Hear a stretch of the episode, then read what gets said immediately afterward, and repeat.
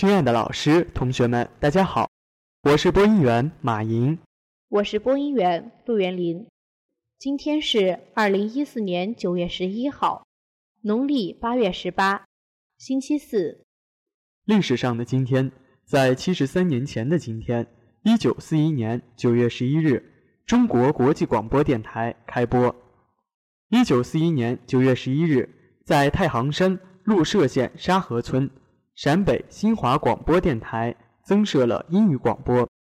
英语广播在汉语普通话广播结束后播出二十分钟，宣传中国共产党的方针政策，报道我军胜利的消息和解放区人民的新生活。这是党中央直接领导下的对外广播的开始。我党通过电波冲破了国民党反动派的新闻封锁，把中国人民的声音传向世界。新华广播电台的第一位英语播音员是魏林。新中国成立后，我国对外广播的语种和播音时间不断增加，编辑、记者、翻译和播音队伍逐步壮大。如今的中国国际广播电台已成为在世界上有广泛影响的电台。以下是今日要闻：多地游客到湖南韶山纪念毛泽东逝世三十八周年。两高出台解释，依法从严惩治严重走私犯罪。中国对世界经济增长贡献率近百分之三十。八月份各类自然灾害共造成全国七百五十九人死亡。西班牙东部天空出现火流星，亮度超满月。土耳其境内叙利亚难民人数突破一百三十七万。纽约新型出租车服务只接女乘客，合法性引质疑。韩媒称，近五年入韩中国资金增加四十三倍以上。韩女团车祸两死一重伤，三人均未系安全带。境外剧引进受限，韩剧难同步，价格趋合理。以下是校园新闻。动人的旋律在耳边浮动。不舍的感情满溢在心头，在陪伴了自己十一天的教官坐上车的那一刹那，无论是柔情的女孩，亦或是坚强的男子汉，最终都没能控制住伤感的眼泪。浓烈的情感幻化成的泪滴和呼吸，感染了所有的人，温暖了信息学院金色的秋天。十天的训练，全体二零一四级新生经受住了日晒雨淋的考验。克服生病等各种困扰，全身心地投入到训练中。九月五日，多日的训练成果终于搬上了汇报表演的舞台。一场堪称信息学院史上最给力的军训汇报表演，在操场上隆重上演。此次汇报演出阵容强大，内容丰富，令人振奋。长达近两个小时的演出，除了有领导检阅、各营分列式入场等常规表演外，还有多达十项军事科目汇报：护旗方队展示、女子花式队列展示、步兵战术演示、反恐模拟演练、军体拳方队展示、太极方队展示、团体音乐方队展示及教官表演，一项项精彩绝伦的表演，赢得了阵阵掌声，也赢得了在场的每一位对这批成训教官的尊敬。和对年轻学子的肯定。为促进我院大学生创业工作的开展，根据山西省人力资源和社会保障厅、省财政厅、省教育厅联合发布的《关于开展普通高校大学生毕业学年创业培训专项活动的通知》进人社厅二零一四三十六号。和关于加强职业技能创业培训管理工作的有关问题的通知，经人社厅发二零一四四号文件精神，我院认真筹备大学生创业培训定点机构申报工作，并顺利通过验收，成为山西省首批普通高校毕业生学年创业培训定点机构。八月十三号下午，晋中市人社局。财政局领导及专家组一行莅临我院，对我院申报的大学生创业培训定点机构进行检查验收。我院常务副院长姬教授院办副主任董小强老师陪同检查验收。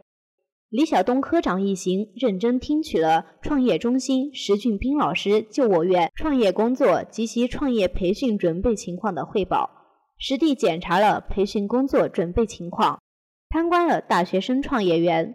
我院的创业工作获得了各位领导及专家组成员的一致好评。在经过专家组的认定后，我院成为山西省首批大学生创业培训定点机构。以下是国内新闻。九月九日是毛泽东逝世三十八周年纪念日，中国多地游客来到毛泽东家乡湖南韶山市，在毛泽东铜像前献上鲜花，表达缅怀之情。上午十点，毛泽东广场黄白两色的菊花在阳光下散发着清香，游客瞻仰毛泽东铜像并献上鲜花。中国出了个毛泽东大型实景演出，是今年韶山市推出的文化旅游产业重点项目。演出将毛泽东的一生还原到缩小的中国版图式舞台上，并使用 3D 全息投影等技术，打造画面的立体感。投资方之一湘潭市广播电视台台长熊新宝告诉记者，由于九日到韶山的旅行团增多。中国出了个毛泽东，售出的门票比往日增加了三成，不少游客选择留在韶山过夜，在瞻仰游的基础上增加体验游。为进一步规范走私刑事案件的法律适用，依法惩治走私犯罪，最高人民法院、最高人民检察院于今日联合发布了关于办理走私刑事案件适用法律若干问题的解释。以下简称解释。解释就刑法修正案七增设的走私国家禁止进出口的货物、物品罪和刑法修正案八修订的走私普通货物、物品罪两个罪名，制定了定罪量刑标准，明确走私普通货物、物品偷逃应缴税额达十万元以上的，即应定罪处罚。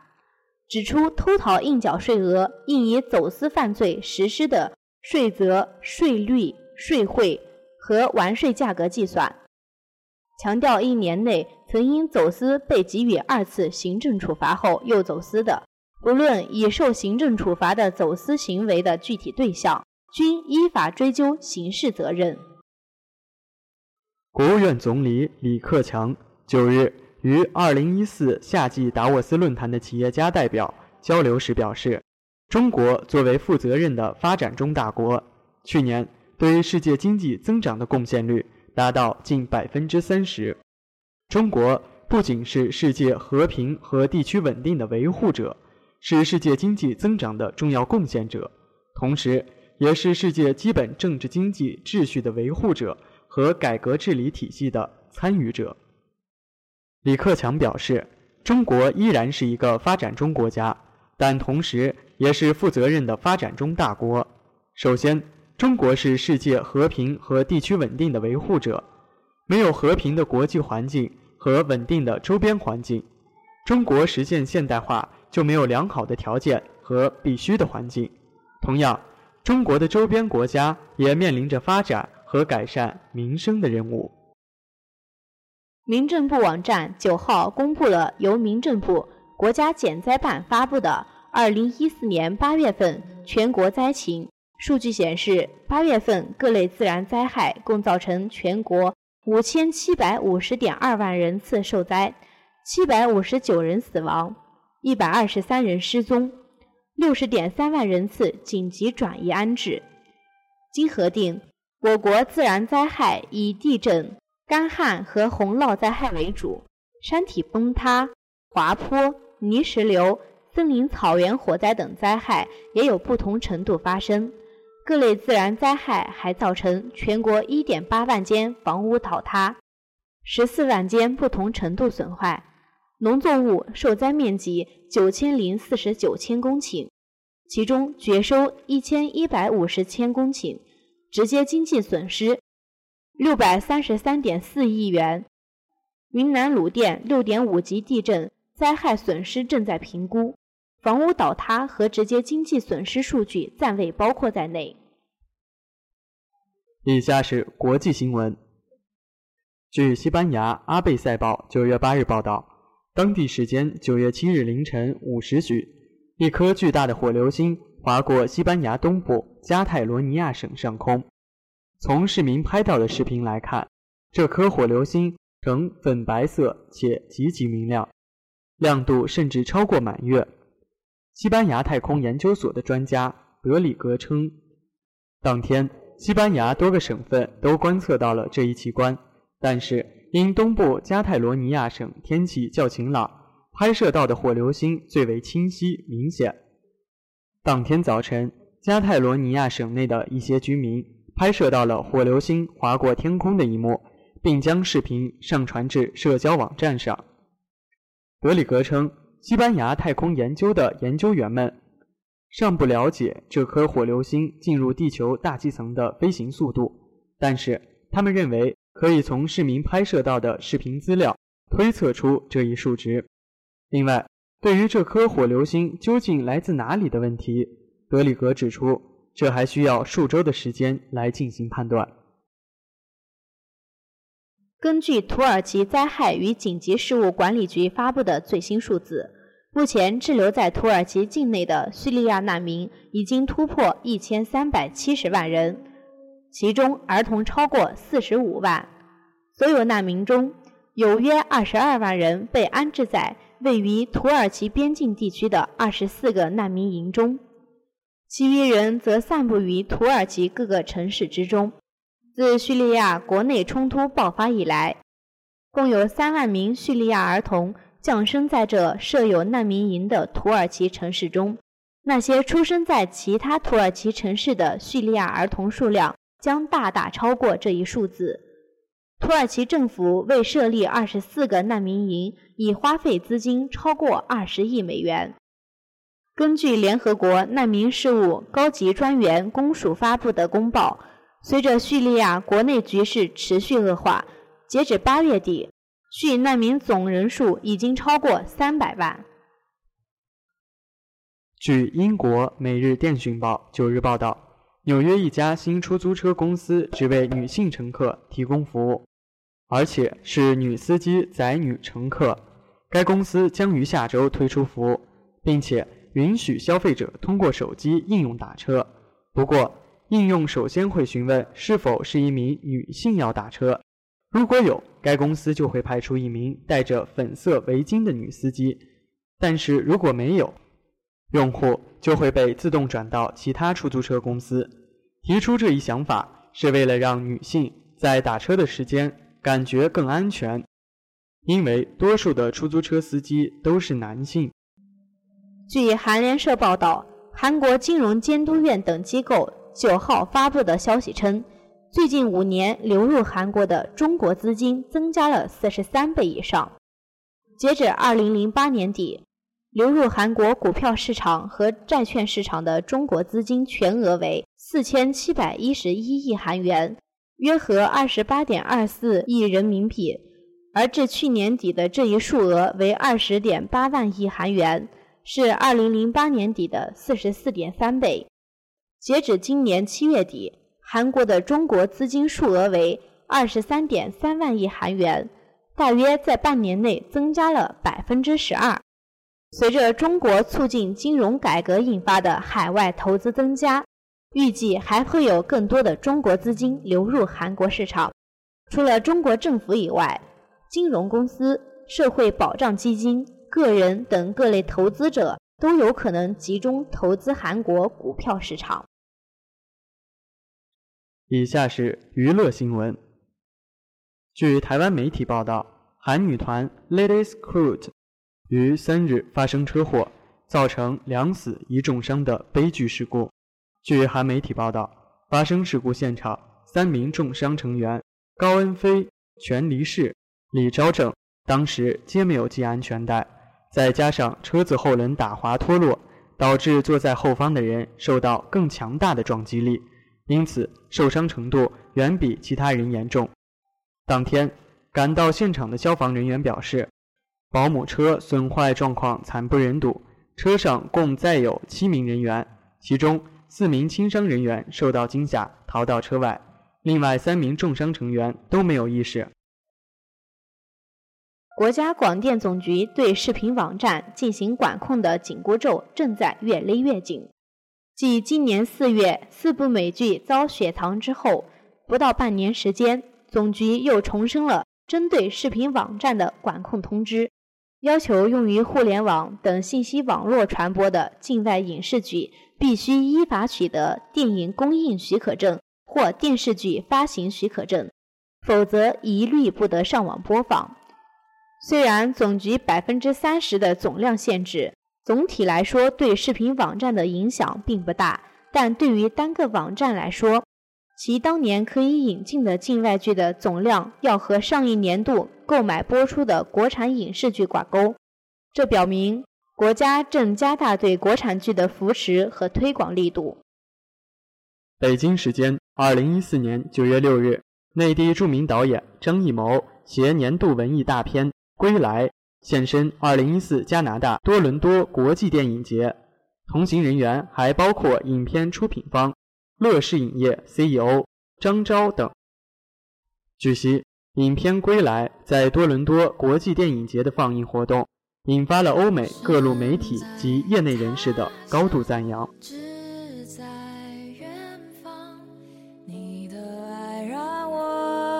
坚强。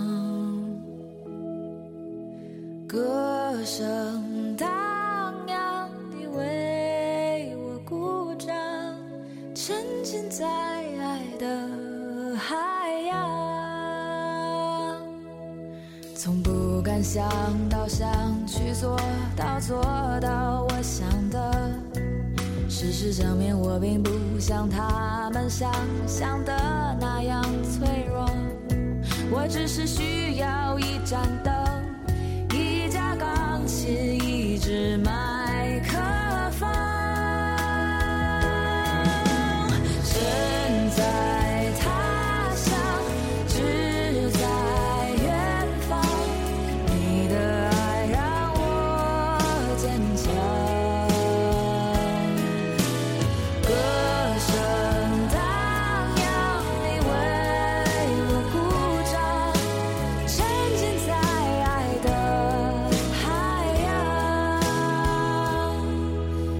想象过做一名医生救死扶伤，也曾想象过做律师、做记者、做奥运冠军，但是都没有结果，因为我最想要的是一盏灯、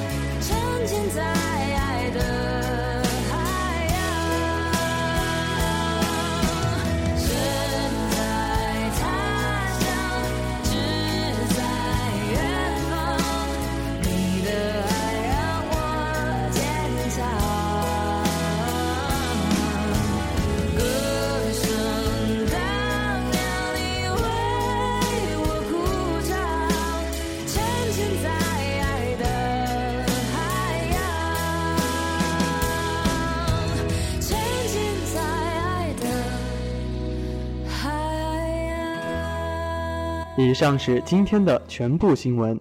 本期新闻由郎娇娇编辑，王嘉欣策划。感谢大家的收听，我们明天再见。再见。